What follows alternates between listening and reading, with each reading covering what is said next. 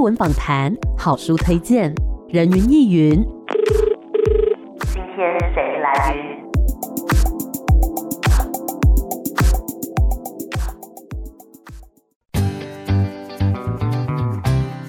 人云亦云。今天我来云。今天呢，很开心可以邀请到苹果剧团的团长方国光老师。老师好艾米你好，各位警广的听众朋友，大家好，我是苹果剧团方国光。是，今天呢，很开心可以跟老师一起来聊聊关于苹果剧团，还有呢这一次的演出作品哦。那想要先请方老师来跟大家介绍一下苹果剧团的创团历史。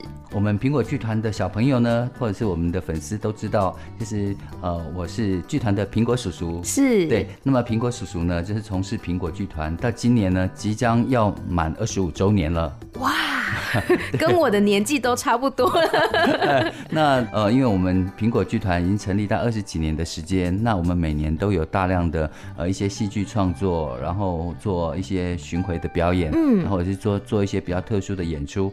那么目的都希望说能够把一些有趣的议题，或者是一些很实用的一些教育资讯，是透过戏剧的部分传达给观众朋友，尤其是小朋友这样。嗯了解二十五年哇，真的是非常长的一个历史。那应该有很多小朋友以前是小朋友，现在都长大了吧？没错，因为以前呢，就是演出的时候呢，因为我们二十几年嘛，对，当年创团之初哦，我还会亲自的上台主持啊，嗯、或者是说做一些内容介绍等等的。那那时候呢，是不折不扣的苹果哥哥，是，对，所以呢，那时候苹果哥哥在舞台上哦，深受小朋友欢迎哦，是当然的，小朋友就很喜欢苹果剧团。那苹果哥哥带来的这个精彩的戏剧给他们观赏，嗯，但是呢，这个年纪越来越大。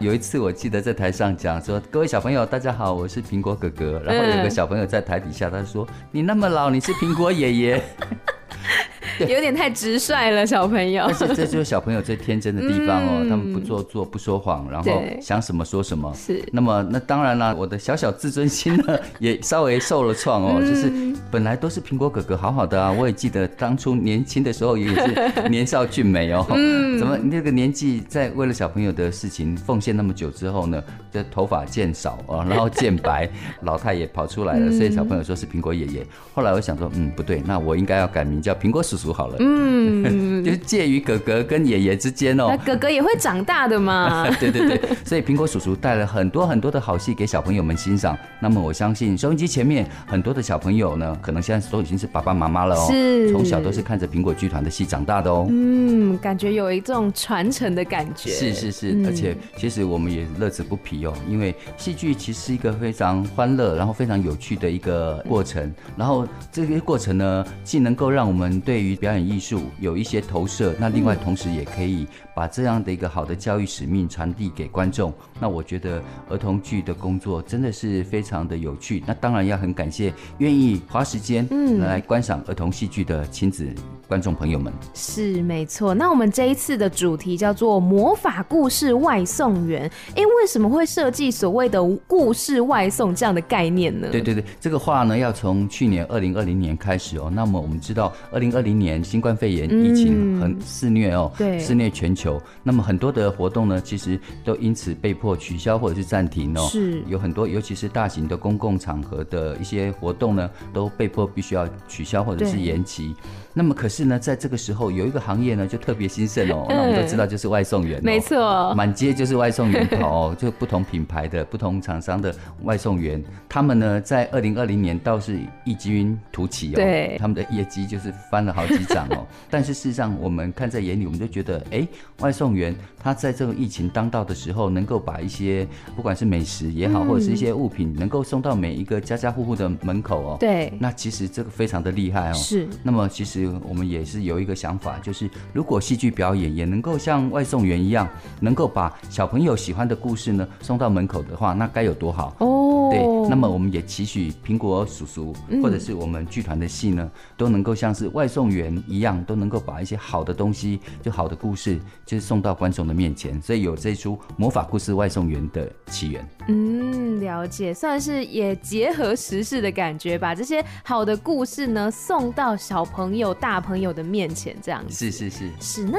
其实呃，在魔法故事外送员里面是包含了两个故事，对不对？呃，对。嗯，一个叫做低头族小龙女，另外一个是爱道歉的小狐狸，可以帮我们介绍一下，分别是讲述什么样的内容吗？好的。那么同时呢，这两出戏也是苹果剧团在二零二零年呢比较大型的活动，虽然都暂停了，可是苹果剧团我们创作跟实验的脚步没有停止哦。是。那我们一样在二零二零年创作了很多小型的戏剧故事，然后一些比较轻薄短小的一个小型的故事去做发表。嗯、那里面呢有很多故事都获得极大的回响哦。它虽然是小故事，可是它获得的回响相当大。嗯。那么我们就从这些故事里面呢挑出了两部来当成是我们今年魔法故事外送员的呈现给观众的戏剧。嗯。就是刚刚 Amy 提到的一个是低头族小龙女，那另外一个就是爱道歉的小狐狸这样。嗯。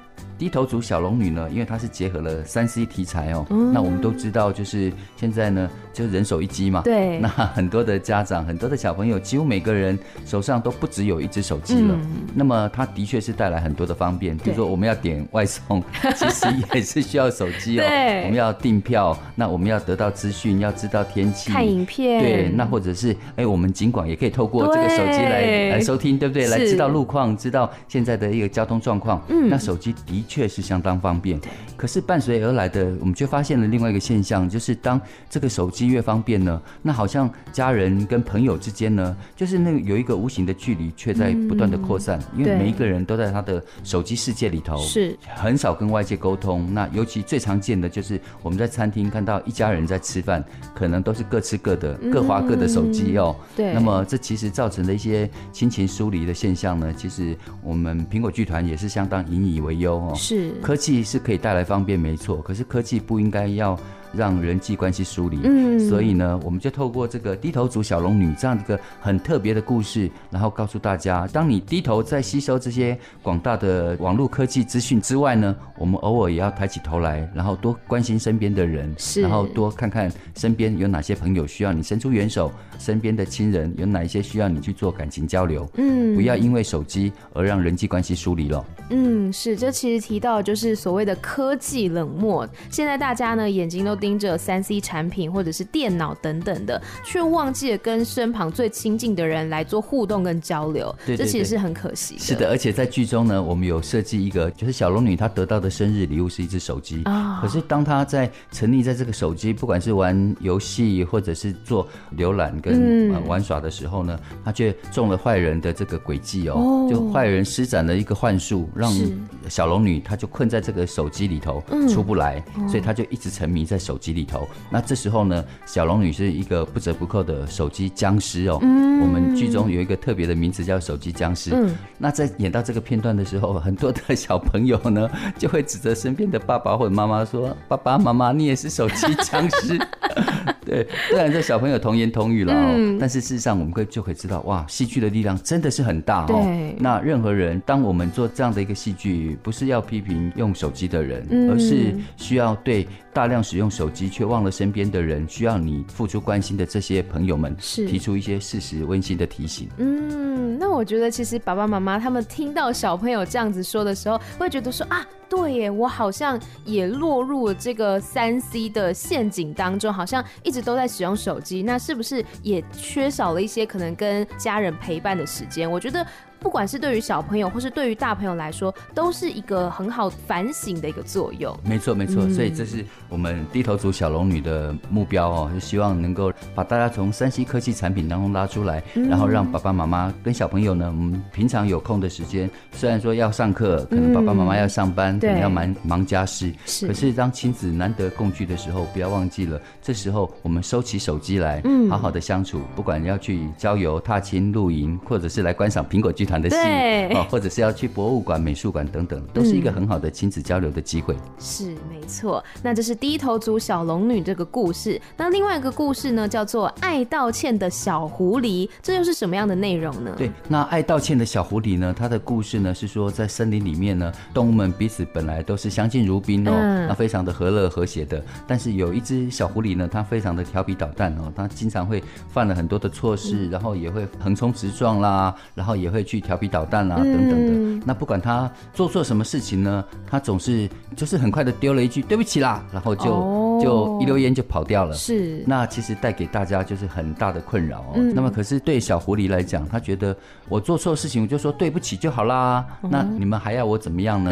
那么我们就发现，其实对很多的人都可能忽略了对不起的真正的含义了。嗯嗯，嗯所以我们在这个剧中呢，我们有一个想要传递一个精神，就是真正重要的不是说对不起，嗯，因为对不起很容易哦。对。那脱口而出，那或者是有口无心，这样一个对不起，它其实并没有真正的含义。那真正重要的事情是，当我们。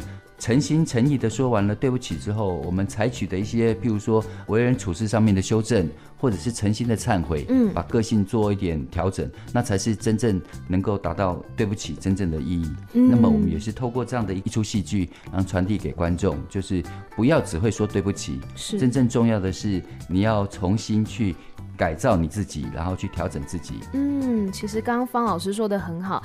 对不起这三个字呢，其实它就是三个字而已嘛，你很容易脱口而出。但是有没有思考过，它对不起，它蕴藏着是你的歉意吗？或者只是敷衍了事呢？我觉得要让小朋友知道说，当你真的道歉完之后，那你后续要怎么样去做改进，或者说预防再发生，这其实都是大家要去学习的部分。是的，所以我们在今年呢，就是魔法故事外送员里头呢，我们这个外送员就送了两个故事哦，嗯、一个就是。低头族小龙女，另外一个就是爱道歉的小狐狸哦。那两出故事各有不同的主题，然后呢，长度也差不多在五十分钟左右。嗯，那么可以观赏完我们的上半场小龙女的故事之后呢，这样接下来休息一下，那下半场有更精彩的爱道歉的小狐狸这样。嗯，了解。哎，那我很好奇，就是因为小朋友嘛，可能会精力比较旺盛，会比较坐不住。那在看你们的表演当中，会不会遇到说，哎，小朋友可能看表演到一半开始吵闹啊，或者说，哎。坐不住的那种情形呢？呃，这样的情况其实相当少见哦。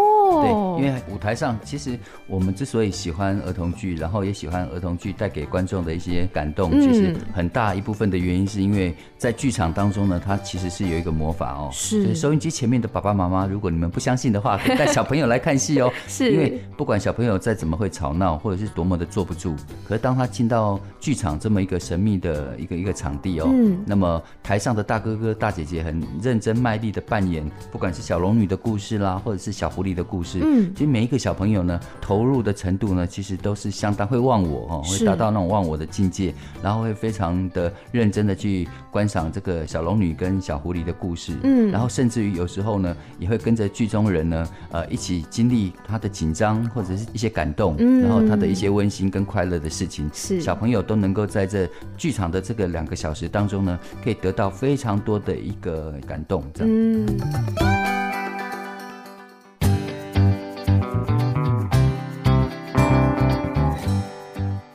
其实，呃，我很好奇的地方是，苹果剧团是怎么样去，比如说设定每一次的主题，或者说怎么样去发现可能现代小朋友啊，或是家长在教养孩子的时候会遇到的一些困难，是怎么样去做设定的呢？是，呃，我想苹果剧团的戏剧呢，有一个很重要的目标，其实就是社会上需要什么样的教育主题，哦、那就是苹果剧团想要去从事的。是，那譬如说，呃，以前曾经有一度社会上大街小巷就会出现很多的流浪犬啊，是流浪动物。对，那时候其实是会有一些宠物弃养潮。嗯，那么宠物弃养潮就是很多的饲主就是一时兴起购买了名贵的一些宠物们，但是后来发现哦很麻烦，那或者是家里的空间其实是不适合养宠物的，然后他们就是把这些本来应该是很娇贵的宠物呢，就丢到马路上来，然后就变成是一个弃养流浪动物的问题。对，那那一阵子呢，流浪动物问题很严重的时候呢，就是台北街头。或者是全国很多街头都到处出现非常名贵的这个流浪动物，嗯、那么苹果剧团也看到这样的一个状况，所以我们就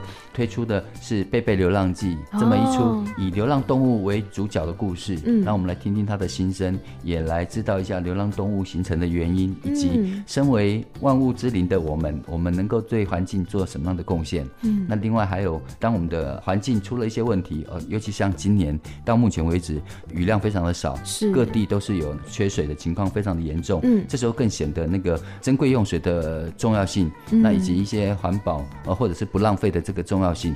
那苹果剧团我们就会创作很多跟这个珍惜水资源，嗯，然后珍惜土壤、爱护环境的这个戏剧能够推出。那么每一个作品呢，看起来不是那么呆板，然后很教条的一个戏剧表演。是，那我们都是透过一些比较有趣的故事内容，把观众带入到情境当中，嗯，然后循循的善诱，然后让观众，尤其是小朋友，可以从戏剧里面知道我们要怎么样去爱护我们的环境，我们为什么要去做垃圾分类，我们为什么要去保护我们的森林，嗯，保护我们的水源，那这些都是有原因的。哦，所以其实听起来不只是关于小朋友的，比如说生活习惯啦，或者是说。其他的成长方面的，其实跟我们的社会也是息息相关的。刚刚讲到像是流浪动物，或是关怀环境，其实不管是大朋友小朋友，都是需要来去做这些事情的。是是是，然后还有很多的题材哦，譬如说是校园霸凌的问题。哦，对对，那校园霸凌就是强权或者是大欺小的这样的一个心态。嗯，那么我们其实也都可以透过戏剧来达到这些作用。那或者是像交通安全、是人身安全、对品德教育。等等的，或者是性别平等，嗯，这样的这些的不同的主题，其实透过戏剧呢，小朋友就可以很轻松的去了解到哦，我们为什么要做这些事情，这样。嗯，了解。那像是在可能筹备每一次的戏剧作品的时候，会不会有一些可能比较辛苦的部分？那是怎么样去克服的呢？是，那我想辛苦的部分，呃，在所都会有。对。那尤其是像苹果剧团之所以能够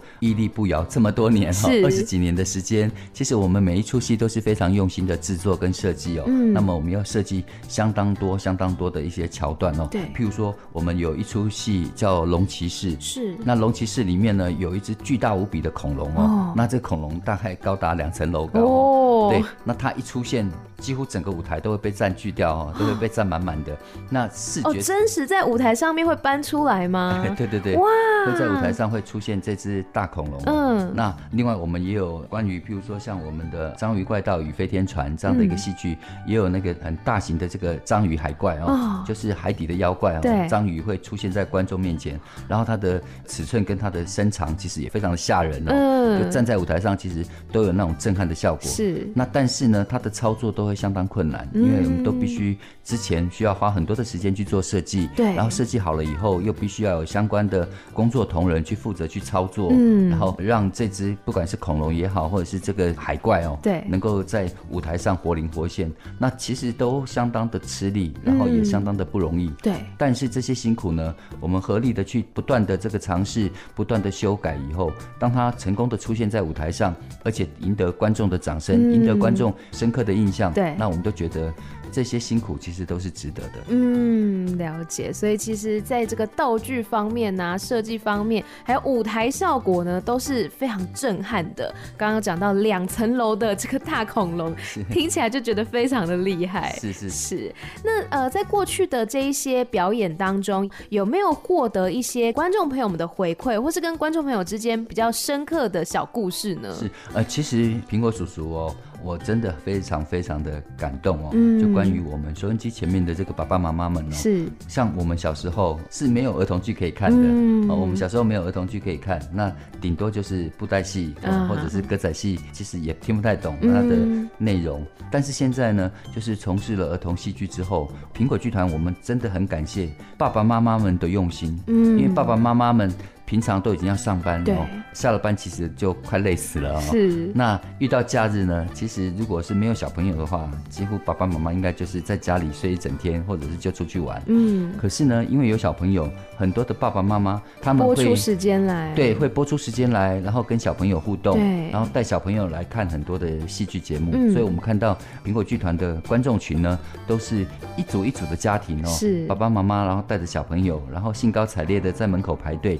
进入到我们表演的场地，然后欣赏表演。节目结束之后，我们还看到这一家人温馨离去的背影。嗯、然后沿路他们一边离开，还会一边讨论戏剧的内容哦，比如说哇，刚刚那只恐龙好大哦，嗯、或者是我们每个人不要乱丢垃圾哦，嗯、才不会污染环境哦，等等的。那我们会看到爸爸妈妈愿意播出时间来陪伴小朋友，那苹果剧团我们就非常乐意去制作好戏，让爸爸妈妈们可以在假日带小朋友。一起来看表演。嗯，了解。所以其实每次看到这一些可能家庭啊，爸爸妈妈带着小朋友，然后一起获得满满的收获跟感动，那相信苹果剧团也是非常开心的这样子。是因为这也是我们的使命，我们觉得可以把一些对社会、国家、对小朋友、个人、对家庭有益的一些主题，能够透过戏剧传达出来。比如说，我们低头族小龙女很好玩，因为会有小龙女这个故事呢，其实原因要讲到低头族小龙女的前传哦。它的前传叫做《龙宫奇缘》，是对。那《龙宫奇缘》里头呢，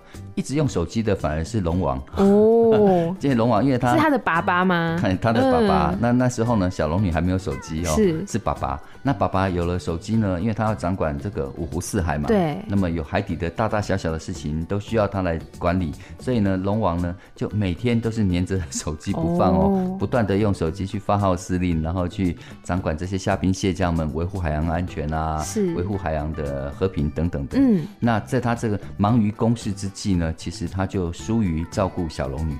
所以导致他们后来有起了一点小小的家庭小革命，这样。那么后来透过他们父女之间层次的这个沟通呢，那爸爸就是龙王，他终于知道手机使用过后呢，他其实更应该要观察身边，尤其是小龙女她自己的小孩的成长过程。嗯，所以他也答应了小龙女，以后呢要尽量减少手机，拨控陪小龙女参加运动会，呃，参加她的毕业典礼，然后去参加他的合唱比赛等等的。哦，对，所以这个是在《龙宫奇缘》，那我们是透过这样的表演提醒，尤其是爸爸妈妈多关心身边的人，这样，嗯、所以才会有低头族小龙女。就是当我们发现，如果我们把这个人物去跟剧情做一点调整，变成是小孩子拿手机，它会变成什么样子？是，对，所以我们每个故事呢，其实都有不同的主题，嗯、但是我们相信这些主题想要传达的这些理念跟想法呢，对于我们社会上都会有一个非常正面的一个影响。嗯，了解。那像是如果爸爸妈妈想要带着小朋友来观看苹果剧团的演出，通常你们会在什么样的地方来演出？那还有这一次魔法故事外送员，它主要演出的地点在哪里呢？是我们这次魔法故事外送员哦，我们从四月份开始就展开全国的巡回表演喽。嗯，那么接下来呢，还会到譬如说台南、嘉义，然后台北，然后高雄。彰化、台中跟宜兰来进行演出，嗯、那这些演出的档期跟时间呢，我们听众朋友都可以非常简单哦。哎，这时候就要拿出手机来，是，这时候就是要拿出手机来哦，嗯、然后来 Google 或者是进苹果剧团的网站或者是粉丝专业哦。嗯，那么我们上面都有非常完整的这个演出的资讯，是。那么动动手指头哦，对，我们就可以轻松的购票了。嗯，了解。那因为我看到网站上面也会看到说，好像平常有时候会做一些比较小型。的演出对不对？是是，我们小型的演出呢，嗯、几乎是苹果的会员们最喜欢的活动哦。就是苹果剧团，我们每一年我们大大小小的演出活动是相当多，将近五百场。哇，一天超过一场哎，就将近五百场的这个活动哦。嗯，那这个五百场的活动呢，除了我们大型的巡回公演之外哦，另外呢，我们也会受一些单位的邀请嗯把好戏呢进入到校园，进入到社区，那甚至于我们都知道。有很多，不管是台北市政府啦、新北市政府啦，嗯、然后区公所等等的，对对，那其实每年都会邀请苹果剧团到很多的地方去做表演。嗯，那所以观众朋友如果想要知道资讯的话，那很简单，就到苹果剧团的粉丝专业帮我们按个赞，是，对，关注一下苹果剧团的演出资讯。那么我们的资讯都会透过我们的粉丝专业每个月定期的整理。嗯，那譬如说现在在四月份，我们们就会整理四月份跟五月份有哪些活动，就在各位听众朋友的住家附近哦，哦，那也欢迎大家可以来追起来哦。是，对。那么或者是也可以分享，对苹果剧团最大的支持就是帮我们把资讯分享出去，嗯，让更多的人知道苹果剧团又演了什么好戏。没错。那最后呢，关于今天这个魔法故事外送员，或者说苹果剧团本身，老师有没有什么在跟我们的听众朋友们来说的呢？是，呃，其实呢，小朋友的成长过程只有一次哦。是。那么。爸爸妈妈们能够陪伴小朋友的时间呢，其实都相当的有限。对，所以身边很多的朋友其实都会感叹，就是哎，怎么一眨眼小孩就长大了？时光匆匆，时光匆匆，一眨眼小孩就已经长大了。对，当年还是在地上爬的小娃儿哈，嗯，那现在马上就已经变成大人了。那而且呢，很多的爸爸妈妈最大的感叹是，小朋友长大以后呢，其实有自己的想法，有自己的主见。嗯通常就不跟爸爸妈妈出门了，嗯，对，所以他们就是言谈之间有些许的惆怅跟这些、嗯、呃小小的遗憾哦。但是我们就是鼓励爸爸妈妈在小朋友还很需要大人的照顾跟引导的时候，其实可以多多创造亲子之间共同彼此专属的回忆哦。是，那当然。带小朋友来观赏儿童剧，其实是一件非常好的活动。嗯，我可以一起把一些戏剧的内容借由亲子观赏，然后结束以后可以一起做亲子讨论。对。那此外，除了戏剧的表演之外，那也可以多多的参与一些呃被设计过、有趣又很有教育使命的一些亲子活动。嗯。那我们也希望爸爸妈妈们现在花在陪伴小朋友的时间上面呢，都可以让小朋友一辈子成长过程里面受用无穷。了解。今天呢，再次感谢苹果剧团的方国光老师，谢谢老师，谢谢 Amy，也谢谢各位听众朋友，谢谢，谢谢拜拜，拜拜。